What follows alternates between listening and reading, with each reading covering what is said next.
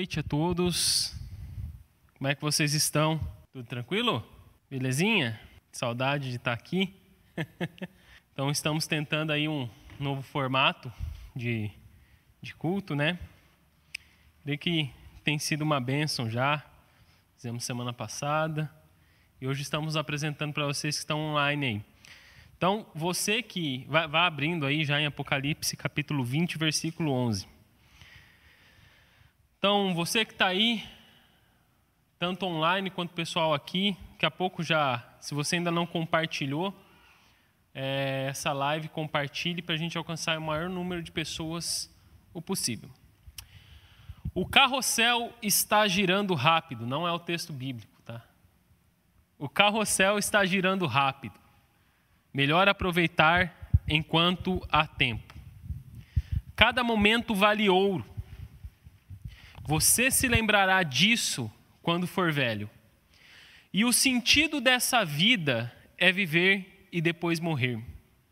Aproveite ao máximo os teus sonhos. Esse é o mundo onde você é livre.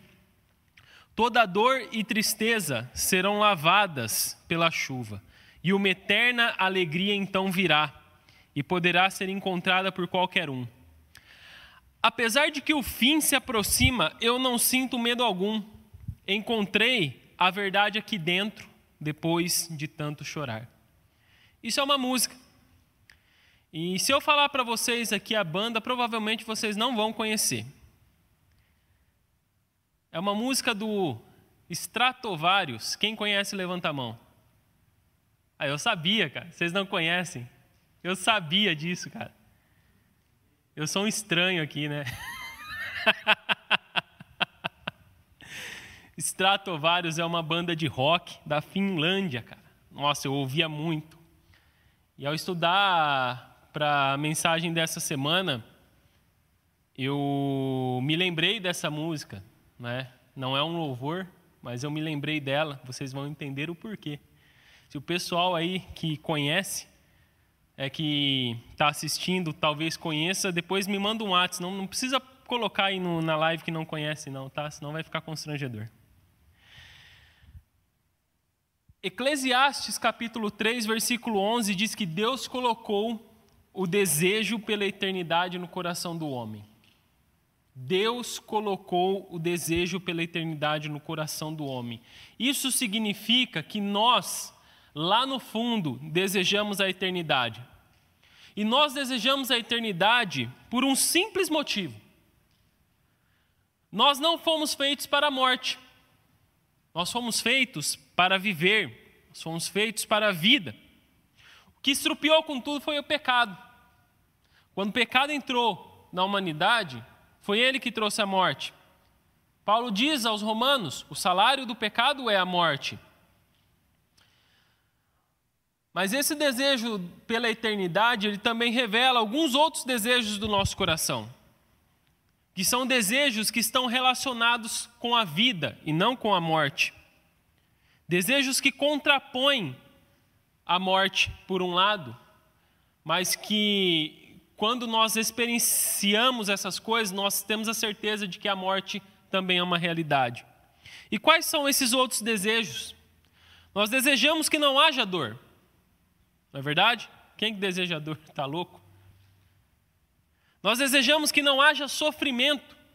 Se nós pudéssemos optar entre sofrimento e não sofrer, em 100% das vezes escolheríamos não sofrer. Ainda que muitas vezes o sofrimento nos traga crescimento. Nós desejamos que não haja mais luto e nem choro. Nós desejamos que haja saúde.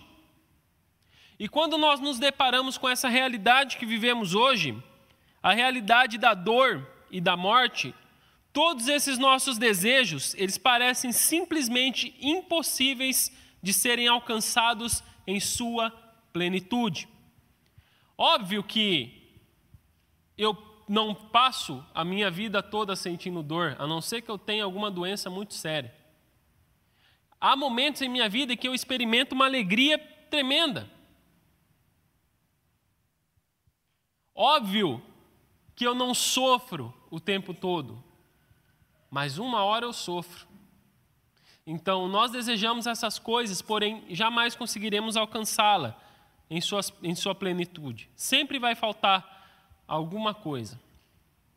E antes que a gente possa alcançar todos os nossos objetivos que nós colocamos em nossa vida, em algum momento, inevitavelmente, passaremos pela dor e, consequentemente, pela morte. Não sei que Jesus volte antes, mas a morte é uma realidade para todos nós.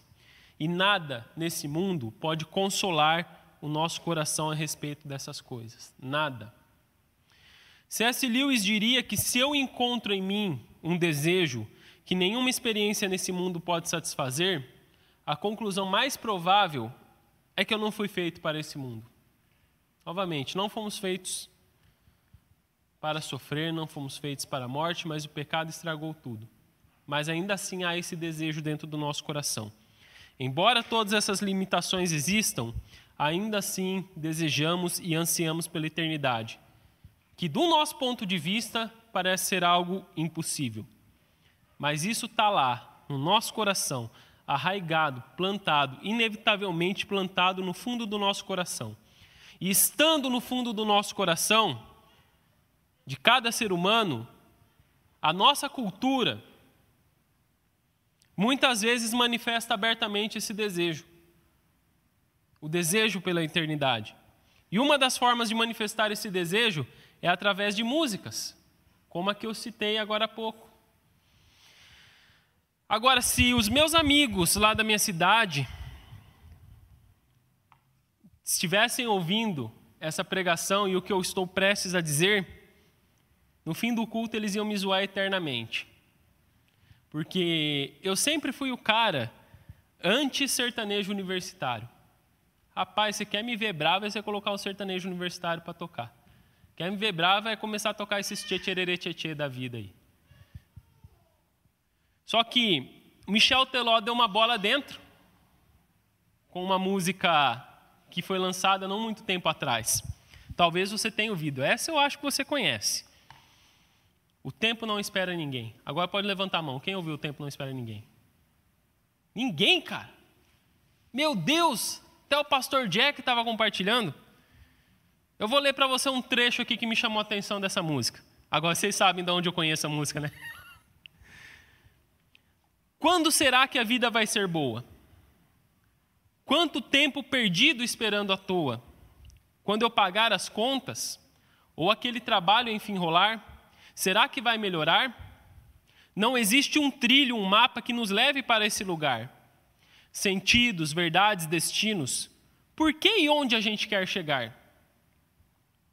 Tem também aquela outra, aquele hino famoso, né, do nosso Rio Grande, Trembala, da Ana Vilela, não é? Que fala como a vida é passageira e como nós devemos aproveitar cada momento enquanto estamos aqui. Porque apesar de desejar a eternidade, nós nos deparamos com as nossas limitações. Tem também aquela mais antiga ainda. Ah, agora eu perdi as esperanças, talvez vocês não conheçam. Cássia Eller. Tem uma música dela que diz assim: Se lembra quando a gente chegou um dia a acreditar que tudo era para sempre, sem saber que o para sempre sempre acaba. A Júlia conhece? Meu Deus, não sou estranho. Minha esposa conhece? Maravilha. Talvez. Se lembra quando a gente chegou um dia a acreditar que tudo era para sempre, sem saber que o para sempre sempre acaba? Assim como essas músicas que eu citei aqui, muitas outras músicas refletem o desejo que o ser humano tem pela eternidade. Mas será que essas músicas, ainda que em alguns versos é, elas contêm toda essa verdade, isso se chama graça comum, tá? Deus derrama é, a sua bênção tanto sobre justos como sobre injustos. Qualquer pessoa nesse mundo, a mais injusta que for, em algum momento ela vai falar alguma coisa que talvez vai te fazer pensar e falar assim: isso, isso se encaixa com a Bíblia. No meio de muita confusão, talvez vai encontrar alguma coisa ali. Deus faz o seu sol nascer sobre justos e injustos, não é? Mas será que essas músicas refletem toda a realidade que nós vivemos? Será que nunca vai melhorar? Será que realmente não existe um trilho, um caminho, por assim dizer, que nos leve à eternidade? Um lugar onde para sempre não acabe? Onde para sempre não termine? Será que existe sequer uma eternidade? Já que esse desejo está arraigado no nosso coração? C.S. Lewis também diria que o desejo pelo relacionamento sexual só faz sentido em um mundo onde as pessoas podem se relacionar sexualmente. Se o Deus colocou o desejo pela eternidade no nosso coração, da mesma forma, esse desejo só faz sentido se houver uma eternidade. Vamos para o texto, para não ficar só na poesia aqui. Apocalipse 20, 11 até o 21, 8. Vi um grande trono branco e aquele que está sentado nele. A terra e o céu fugiram da presença dele e não se achou lugar para eles. Vi também os mortos, os grandes e os pequenos, que estavam em pé diante do trono. Então foram abertos livros. Ainda outro livro, o livro da vida, foi aberto. E os mortos foram julgados segundo as suas obras, conforme o que estava escrito nos livros. O mar entregou os mortos que nele estavam a morte e o inferno entregaram os mortos que neles havia, e foram julgados, um por um, segundo as suas obras. Então a morte e o inferno foram lançados no lago de fogo. Essa é a segunda morte, o lago de fogo. E se alguém não foi achado inscrito no livro da vida, esse foi lançado no lago de fogo. E vi novo céu e nova terra, pois o primeiro céu e a primeira terra passaram, e o mar já não existe. Vi também a cidade santa, a nova Jerusalém que descia do céu da parte de Deus, preparada como uma noiva enfeitada para o seu noivo. Então ouvi uma voz forte que vinha do trono e dizia: Eis o tabernáculo de Deus com os seres humanos, e Deus habitará com eles. Eles serão povos de Deus, e Deus mesmo estará com eles e será o Deus deles. E lhes enxugará dos olhos toda lágrima, e já não existirá mais morte, já não haverá luto, nem pranto, nem dor, porque as primeiras coisas passaram. E aquele que estava sentado no trono disse: Eis que faço novas todas as coisas. E acrescentou: Escreva, porque essas palavras são fiéis e verdadeiras. Disse-me ainda: Tudo está feito. Eu sou o Alfa e o Ômega, o princípio e o fim. Eu, a quem tem sede, darei de graça da fonte da água da vida. O vencedor herdará estas coisas. Eu serei Deus dele, ele será o meu filho. Quanto, porém, aos covardes, aos incrédulos, aos abomináveis, aos assassinos, aos imorais, aos feiticeiros, aos idólatras e a todos os mentirosos, a parte que lhes cabe será no lago que está queimando com fogo e enxofre, a saber, a segunda morte. Então o texto nos diz que sim, haverá um lugar onde esse nosso desejo pela eternidade e todos esses desejos que são consequência desse desejo pela eternidade, desse anseio, eles serão supridos, serão finalmente verdadeiramente supridos. Não da forma que nós pensamos, é claro, né? porque nossa mente ela é muito finita, né? ela é muito limitada. Nós não compreendemos por mais que a gente leia, releia, medite, você pode passar a tua vida inteira estudando esse texto aqui. E o restante do, do, do, do capítulo 21 e o fim no capítulo 22. Você pode passar a tua vida inteira e se tornar um doutor em Apocalipse 21, 22 e você jamais compreenderá como é que Deus vai suprir cada desejo nosso como é que ele vai suprir as nossas necessidades.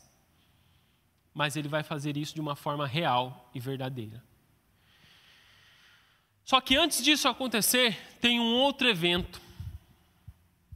E esse evento se chama juízo final. Para que a vida eterna se inicie para nós, de fato, é primeiro preciso que essa terra seja preparada e renovada para que a gente possa viver nela. É necessário que, primeiramente, haja o juízo final. E aqui é o texto onde nós confirmamos que nós somos eternos. Tá? Eu falo, ah, vamos começar a eternidade. Mas nós somos eternos. O nosso corpo, ele não é eterno. O nosso corpo, ele vai perecer, Covid vai pegar ele talvez e vai lançar para a cova. Talvez alguma outra doença, ou talvez uma morte natural. Mas o que está dentro de nós, que é o nosso espírito, esse é eterno. Esse é eterno. Só que o corpo não é de todo descartável, por assim dizer. Porque quando ressuscitarmos, não é para estar diante de Deus, nós ressuscitaremos com o nosso corpo. Então, hoje, se morrermos, estaremos com o Senhor, em espírito. Apocalipse 6,9. Vi as almas dos que estavam debaixo do altar, dos que morreram, né? Vi as, as almas dos que morreram pelo testemunho do Evangelho debaixo do altar clamando. É lá que estaremos. Mas haverá um dia, quando Jesus voltar, que aqueles que morreram ressuscitarão. Deus te criou com uma alma que é eterna. Então a eternidade está gritando dentro de você. Está gritando dentro de você e dentro da nossa cultura. Porque nossa alma é eterna. E porque nossa alma é eterna, nós temos escolhas a fazer que impactarão a eternidade, a nossa eternidade, mais especificamente. Porque há dois caminhos que podemos seguir. Nós podemos seguir pelo caminho do lago de fogo, onde está o diabo, onde estará o diabo e os seus anjos e o anticristo, ou nós podemos seguir para a Nova Jerusalém. Então a nossa alma pode acabar num estado felicidade eterna ou de morte eterna.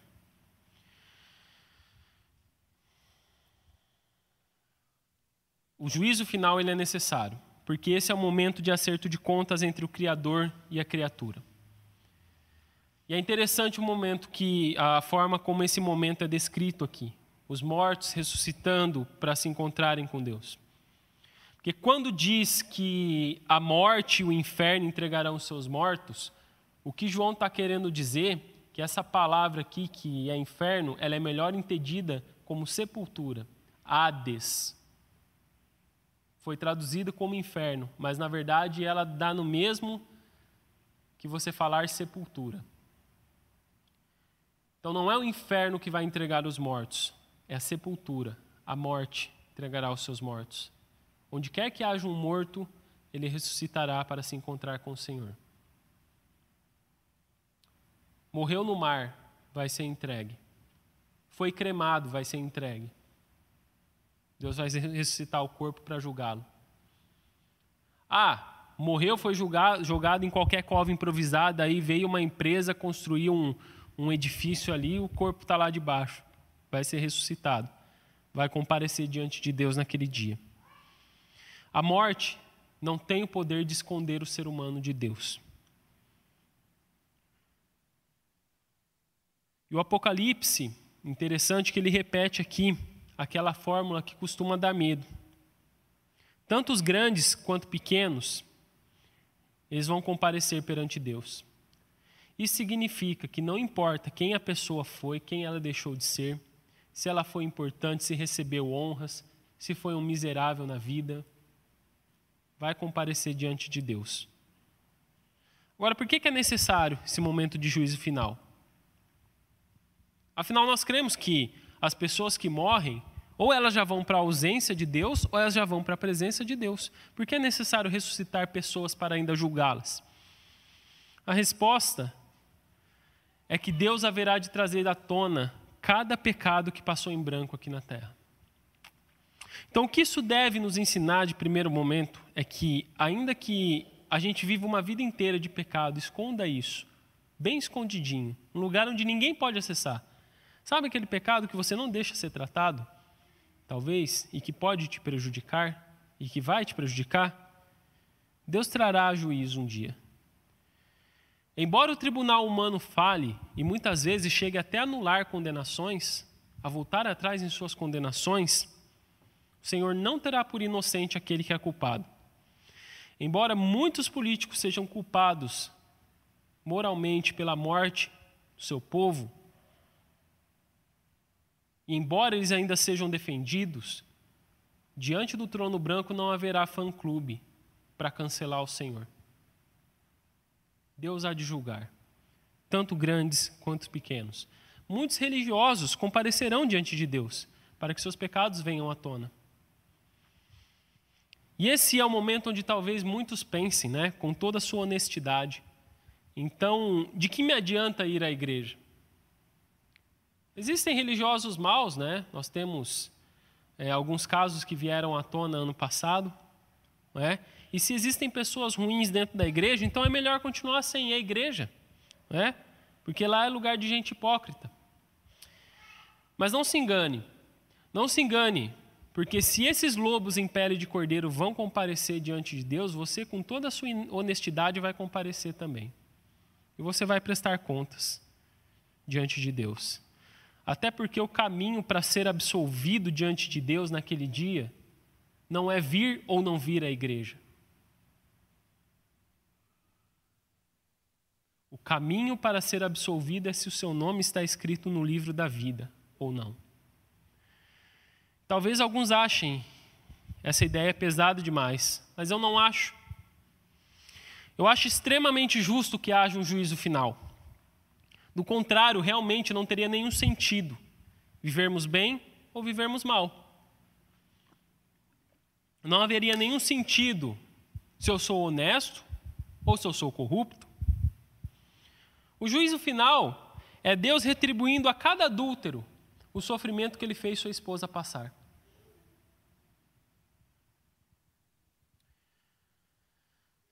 O juízo final é Deus devolvendo, retribuindo a cada canalha a depressão que ele fez sua mulher passar. E, consequentemente, se a mulher fez o homem passar também, Deus vai retribuir. Então, não caia nessas de que não importa se a cama que eu estou dormindo é certa ou errada. Porque o que importa é eu ter Jesus no coração. Isso não vai funcionar diante de Deus. O juízo final é a resposta de Deus a cada criminoso que destruiu famílias. Seja ele considerado vítima ou inocente. O juízo final é necessário porque existem pessoas que deveriam proteger seus filhos, que deveriam entregar suas vidas à morte pelos seus filhos, e ao invés disso estão matando como no caso do menino Henry Borel. Juízo final é necessário por causa desses casos. Não somente por causa desses casos, mas por cada pessoa que não recebeu a verdadeira justiça divina em seu coração que vem através de Jesus Cristo. O juízo final é necessário porque existem aqueles que escolheram viver suas vidas inteiras longe de Deus. E é isso que Deus vai conceder, vai finalmente conceder a eles. Né? Você já ouviu alguém falar assim? Como é que Deus, se existe um Deus sendo um Deus de amor, pode condenar eternamente as pessoas? Daí você passa a sua vida inteira desejando viver longe desse Deus, desejando que esse Deus não exista. É isso que ele vai te dar no fim da sua vida. Uma vida longe dele. Deus vai te dar um mundo onde finalmente ele não vai estar. É isso que Deus vai conceder. Já pensou nisso? Enfim, o juízo final, ele é necessário porque esse será o meio de Deus purificar a terra, renovar a terra, para que ele próprio venha habitar no meio do seu povo. Então, nessa visão, João vê vários livros, e esses livros aqui eles representam as obras daqueles que serão julgados por Deus. Outro livro ganha destaque nessa visão, que é o livro da vida. Falei agora há pouco sobre ele, né? Que vai determinar se uma pessoa será absolvida ou não nesse juízo é se ela tem o seu nome no livro da vida. Alguém já disse que todo pecado será julgado, seja na cruz de Cristo, seja no juízo final. Todo pecado será julgado. E o que vemos aqui através dessa visão de João me parece ser exatamente isso: Deus julgando o pecado. Duas categorias de livro servem como base para esse juízo. A primeira categoria é apenas denominada como livros. O conteúdo desses livros são as obras, os feitos dos réus, né, que estão sendo julgados, os seus pecados e, por que não, possivelmente também, os seus acertos. É o livro das obras. Não diz que é o livro dos pecados, é o livro das obras. Agora, o que acontece é que, ainda que as pessoas façam coisas boas, a nossa natureza em si, ela é mais propensa a, de cada 100% das nossas obras, 90% serem obras más, por exemplo. As nossas obras más muitas vezes superam, na maioria dos casos superam, cada obra boa que a gente faça, cada ato de justiça que a gente possa fazer. Sabe como isso é possível? É só você olhar para o Sermão do Monte, quando Jesus disse que você peca só de pensar. E diante de Deus não existe pecadinho ou pecadão. Então eu imagino que, se dependêssemos unicamente dos livros das obras, estaríamos todos condenados. Por isso que, se as pessoas que forem julgadas de acordo com suas obras ficarem só nesse livro, elas serão condenadas. Só que tem essa segunda, esse segundo livro, que é o livro da vida. E quem tiver seu nome escrito ali é porque já teve seu pecado julgado e condenado na cruz de Cristo. Agora eu quero fazer uma aplicação aqui. Paulo diz que é por meio de Cristo que nós recebemos a justificação dos nossos pecados. É pelos méritos de Cristo e não pelos nossos que nós somos justificados. Ou seja, se um dia nós chegaremos diante do trono de Deus e seremos absolvidos, é porque alguém já pagou um preço que por nós jamais poderíamos pagar, jamais seremos capazes de pagar. Salmo 130 diz: Se tu, soberano Senhor, registrasses os pecados, quem escaparia? Mas contigo está o perdão para que sejas temido. Espero no Senhor com todo o meu ser e na Sua palavra ponho a minha esperança. Então, a única forma de escaparmos do juízo é por meio de Jesus e não por meio daquilo que nós fazemos.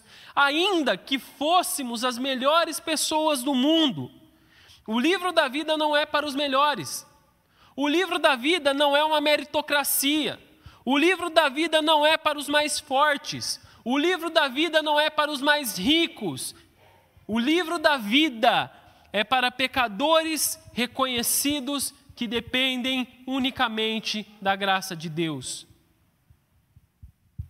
E tudo isso é necessário para, enfim, o nosso Deus fazer o que? Destruir o poder da morte, o que impede a nossa maior felicidade, lançá-la no lago de fogo. E por mais que a morte seja esse poder que é um meio de nos conduzir para Deus, ela não é nossa amiga. A morte continua sendo uma inimiga. Hoje, por exemplo, tentamos consolar aquelas pessoas que estão enlutadas, não é? Nós viemos a, um, a algum velório na igreja e nós dizemos: força, coragem, está com Deus. Temos a segurança de que está com Deus. E de fato, se morreu com Cristo, está com Deus. Paulo tinha essa convicção de que se ele fosse morto pela causa do Evangelho, ele estaria com Cristo. Isso era muito melhor, dizia ele. Mas esse é apenas um lado da moeda. A morte é apenas a morte como condutora a Deus é apenas um lado da moeda. Porque na verdade, o nosso maior desejo era que, se fosse possível, nossos entes queridos, nossos amigos jamais morressem. Ninguém quer perder ninguém para a morte. Nós desejaríamos que essas milhares de mortes em nosso país jamais tivessem acontecido. E por que, que nós desejamos isso? Porque a morte não é nossa amiga. Apesar de hoje ela cumprir essa função de conduzir o crente a Cristo, ela faz isso de forma dolorosa. A morte causa sofrimento. E o nosso coração até pode aceitar com o tempo. Não é? Às vezes a gente pode até aceitar, passa o tempo a gente aceita. Mas a gente nunca entende. Eu conheço pessoas que jamais superaram a morte de um ente querido, de um pai, de uma mãe, de um irmão. Porque a morte simplesmente não está certa. E se ela não está certa, então a morte não pode ter a palavra final em nossa vida. Após esse momento do juízo final, João então vê a morte sendo vencida e lançada no lago de fogo para que ela nunca mais atinja ninguém. Então, a nossa esperança a partir desse texto é que a morte não terá a palavra final diante de Deus para os crentes em Cristo Jesus. Sob essas circunstâncias, Deus prossegue com seu plano final de trazer novo céu e nova terra. Então, o que vemos aqui agora é o fim de uma era, mas também vemos o início de uma era, uma nova era. João vê então um novo céu e nova terra vindo até nós e tomando o lugar das coisas antigas. É isso que Pedro diz em sua segunda carta que nós esperamos. Depois que esse mundo for desfeito, nós esperamos novo céu e nova terra. Nós esperamos um futuro onde o céu desce. Quando nós lemos o texto aqui, começando no capítulo 21, a primeira coisa que João diz a respeito dessa ocasião é que Deus está de mudança. Deus está descendo com sua nova cidade para habitar com o ser humano. E foi isso que ele sempre buscou. Deus sempre buscou ter sua comunhão reconciliada com o homem. E é isso que nós vemos aqui, a consumação desse plano divino. Por isso que o que nós vemos é a nova Jerusalém descendo do céu até nós. Não somos nós que vamos a ela. Nós temos a ideia de que eu vou morar no céu. O irmão Lázaro cantava: Ainda bem que eu vou morar no céu. E hoje, se essa realidade da morte nos atingir, nós iremos para o céu, nós iremos até Deus. Mas se essa outra realidade nos alcançar, é Deus que vem até nós. E um dia ela vai nos alcançar.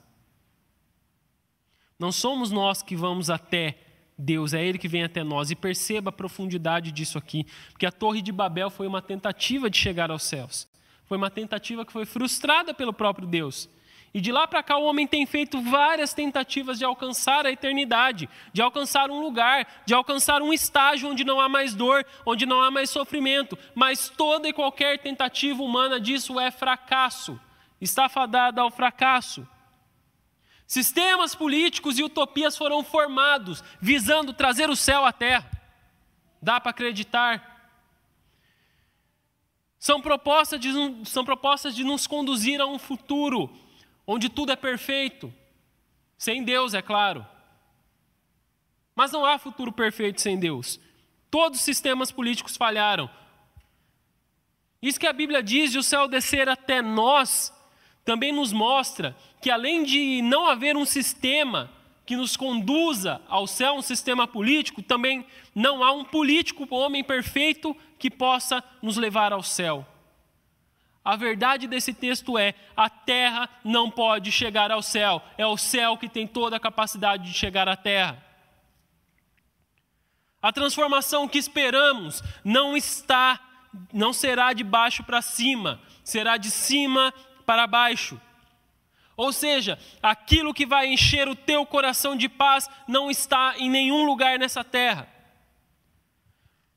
Por isso que do céu, um dia Deus enviou Jesus para andar entre nós e nos alcançar. É por meio dele, daquele que desceu dos céus, que nós temos nossa comunhão restaurada parcialmente com Deus. Mas nesse tempo que João está mostrando aqui, Deus finalmente nos alcançará de forma total. Esse é o início de uma nova era, Deus vindo habitar no meio do ser humano. Nós esperamos um futuro onde Deus desça até nós e nós esperamos um futuro sem rebelião. Segunda coisa que o texto nos diz é que nessa ocasião o mar já não existe mais. E o que, será que tem a ver o mar com rebelião? Veja bem, João não está falando de um mar literal aqui. O mar naquele tempo era tido como algo desconhecido, nos tempos bíblicos, o mar era desconhecido. O mar era algo violento. Você viajava com suas embarcações frágeis. Os discípulos viajando da noite para o dia lá tomaram um caldo do mar lá, se não fosse Jesus acalmar a fúria do mar. Paulo tomou um caldo do mar. O mar era lugar do desconhecido. Quem se aventurava pelo mar estava colocando sua vida em perigo. Hoje isso perdeu um pouco do sentido para a gente, porque você vai lá, baixa o Google Earth no seu celular, começa a olhar ali, você vê exatamente onde o mar começa no Brasil e onde ele termina na África. Há outras formas de se viajar que não se arriscar pelo mar, e mesmo assim a gente ainda faz, procura fazer um cruzeiro porque é legal, né? A gente pensa nisso, pelo menos, né? Se vai fazer, eu não sei. Em Apocalipse capítulo 13, versículo 1, o mar é o lugar de onde surge a besta, o anticristo. Então, existe no Apocalipse essa associação de que o mar é um lugar perigoso, um lugar de agitação, um lugar de rebelião, principalmente rebelião contra Deus. Então, o que João quer dizer é que não haverá perigos de rebelião no novo céu e na nova terra. Perigo e rebelião fazem parte da, da, das antigas coisas, e nessa nova ordem, as coisas antigas já passaram. E antes que alguém me crucifique aqui, é a Bíblia que chama de nova ordem, tá? é a Bíblia que chama de nova ordem, não tem nenhuma conspiração que eu estou pregando aqui para vocês, tá? É um novo tempo de paz. Então isso deve nos levar a refletir sobre a nossa própria condição do nosso coração diante de Deus. Então, se novo céu e nova terra é um lugar onde não haverá rebelião, nós não podemos nos rebelar contra o Senhor aqui na terra. Porque isso não é atitude de futuros habitantes, futuros cidadãos do novo céu e da nova terra. Em outro texto, a Bíblia vai dizer que a rebelião é como um pecado de feitiçaria, pecado grave diante de Deus. Então, quando você vê um jovenzinho, uma jovenzinha que ama desprezar seus pais, por exemplo, que trata mal, essa pessoa está atraindo para si a ira de Deus. Quando você vê um jovenzinho, uma jovenzinha que não anda de acordo com as regras do lar, que não respeita, não está submissa aos seus pais, pode ter certeza, essa pessoa está atraindo para si a ira de Deus. Desprezar os mais velhos é uma síndrome dos nossos tempos, não é? Pai e a mãe estão tá lá, talvez não tiveram a oportunidade de estudar, de crescer como o filho teve, filha, filha teve, mas ainda assim o filho se acha no motivo, na, na razão de se colocar como o chefe do lar, como quem manda ali. Isso talvez seja um problema entre jovens. Desprezar os conselhos do pai e da mãe. Entre nós cristãos isso não pode acontecer. Temos que estar debaixo da autoridade dos nossos pais enquanto moramos com eles. Rebelião contra pai e mãe não é bonito. Não vai te fazer parecer legal. E muito menos a liberdade. Por isso que muitos desses rebeldes não se encaixam em nenhum lugar, fazem o inferno para onde vão. Se afaste dessas pessoas. Não são boa influência para você.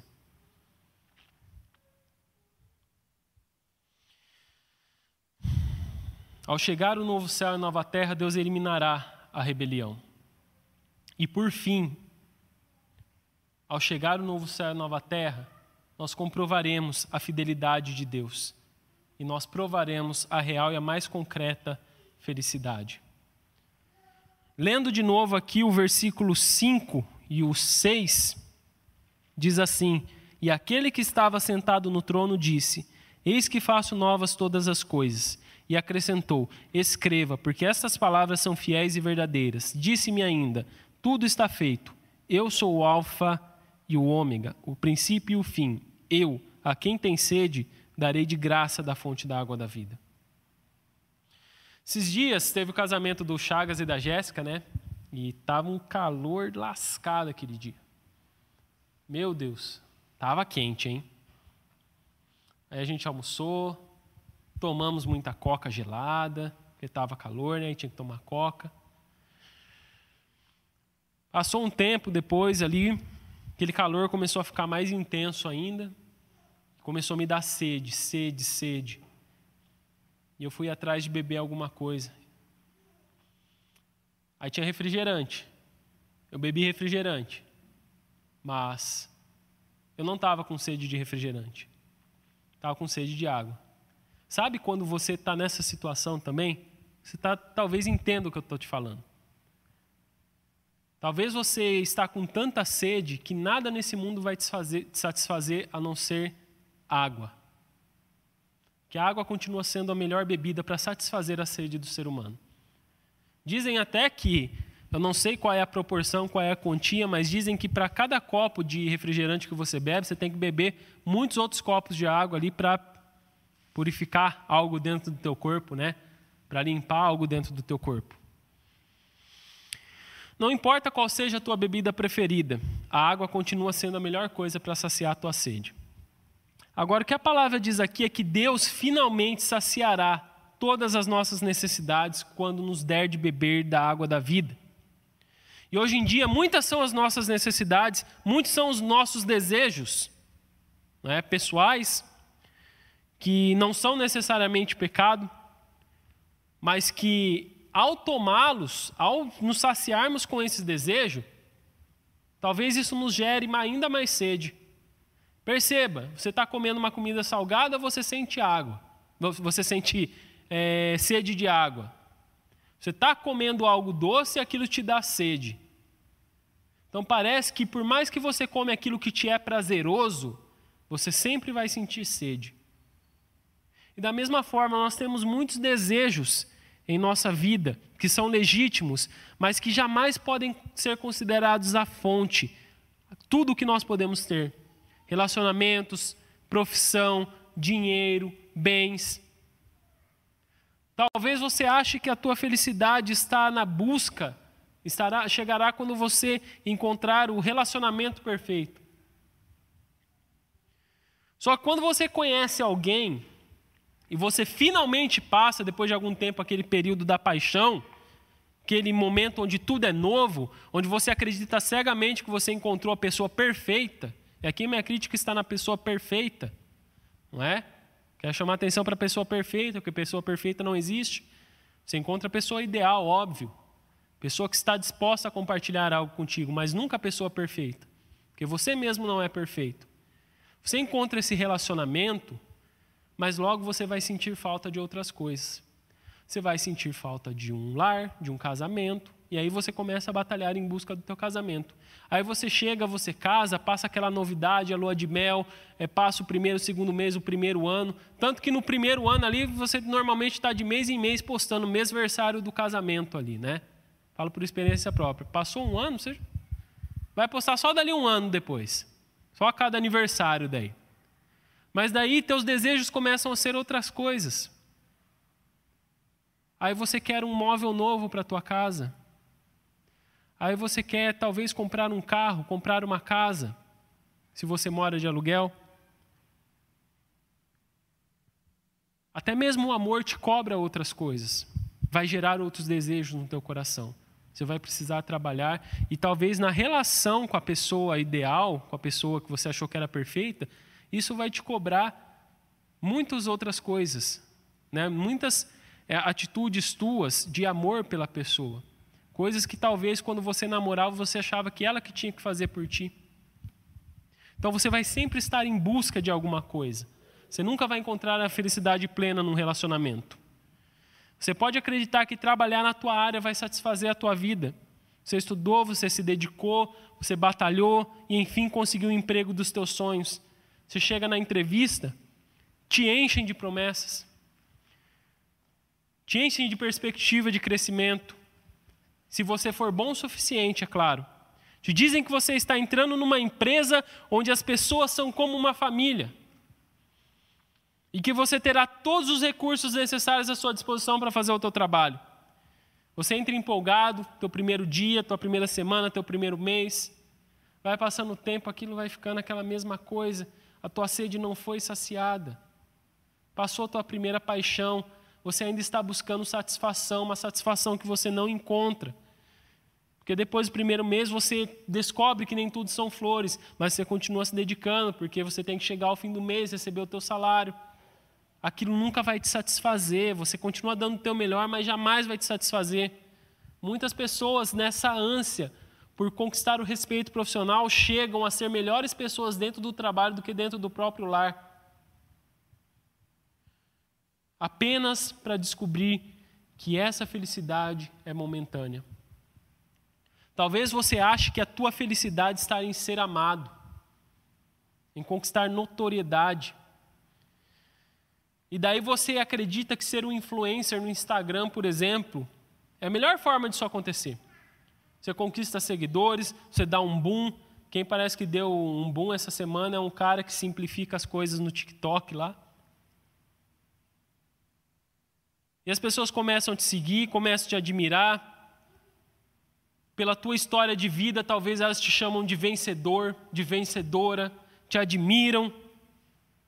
Mas com essa cultura do cancelamento por aí, você entrega a tua vida na internet, no altar da internet, e quando você diz uma coisa que está fora do que os teus seguidores esperam, aqueles que tanto te amaram te crucificam. Você já era. Tim Keller diria: se você serve sua profissão, ela jamais morrerá pelos seus pecados. Se vive para sua profissão e falhar, ela o crucificará por dentro com alto desprezo. Mas Jesus foi crucificado em seu favor.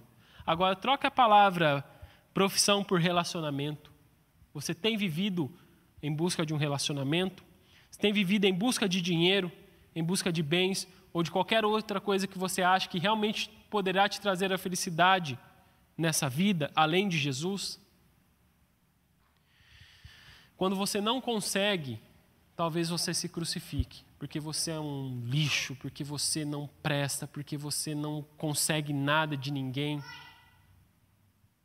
Talvez esse seja o sentimento que cale dentro, dentro de ti quando você não consegue aquilo que você sonhou que traria a tua felicidade. E novamente, todos esses desejos são legítimos, mas eles jamais vão te saciar por completo, se forem a fonte da tua felicidade. Então, lá no fundo, o que você deseja é ser saciado. O que você deseja é uma água. O que você deseja lá no fundo é a verdadeira e a eterna felicidade, mas talvez você ainda não se deu conta. Só que quando você enxerga todas essas coisas como um fim e não como um meio, logo você vai descobrir que essas coisas são passageiras e que elas vão te abandonar na primeira oportunidade. Você se sentiu talvez tão confortável com essas coisas, achando que elas fossem para sempre, sem saber que esse para sempre sempre acaba. Então o que você precisa é de Jesus. Você precisa daquele que te promete felicidade verdadeira e eterna, porque Ele é a fonte da felicidade. Ele é essa água viva que ele disse para a mulher samaritana lá no poço: que quem bebe dele jamais terá sede. E embora a ansiedade queira te comer vivo, porque ela te faz pensar que a tua felicidade está nas coisas passageiras, embora a, a, a ansiedade te faça pensar que o que você tem que buscar são as coisas terrenas, te faça pensar que essas coisas vão durar para sempre, vão estar contigo quando você chorar. Na verdade, existe um para sempre que nunca acaba. Existe uma felicidade eterna que lavará toda a tristeza. Existe um caminho que podemos trilhar para alcançar essa felicidade, esse caminho é Jesus. Não há outro que vá te saciar. E hoje em dia, mais do que nunca, nós nos demos conta, não é verdade? Nós nos damos conta de que não dá para contar com o amanhã, não dá para fazer planos para o dia de amanhã. Mas olha o que Jesus diz em Sua palavra: escreva. Escreve aí. Quero ver quem vai ser capaz de impedir. Escreve. Já está escrito há uns dois mil anos quase. Ninguém jamais apagou essas palavras e ninguém vai apagar. Escreve. Por quê? Porque essas palavras são verdadeiras. São verdadeiras. Eu sou o Alfa e o Ômega, o princípio e o fim. Ou seja, ele estava no começo de tudo. Antes da fundação do mundo, antes de qualquer coisa existir, ele estava lá. Ele viu todas as consequências do pecado. Ele viu todos os descaminhos da humanidade. Ele viu todas as nossas lutas, ele viu o nosso desespero. Ele viu nossas incertezas, ele viu nossas lágrimas caindo antes delas acontecerem. Ele viu a tua luta. Ele viu a tua ansiedade por ser feliz. Ele viu que você está buscando em coisas erradas.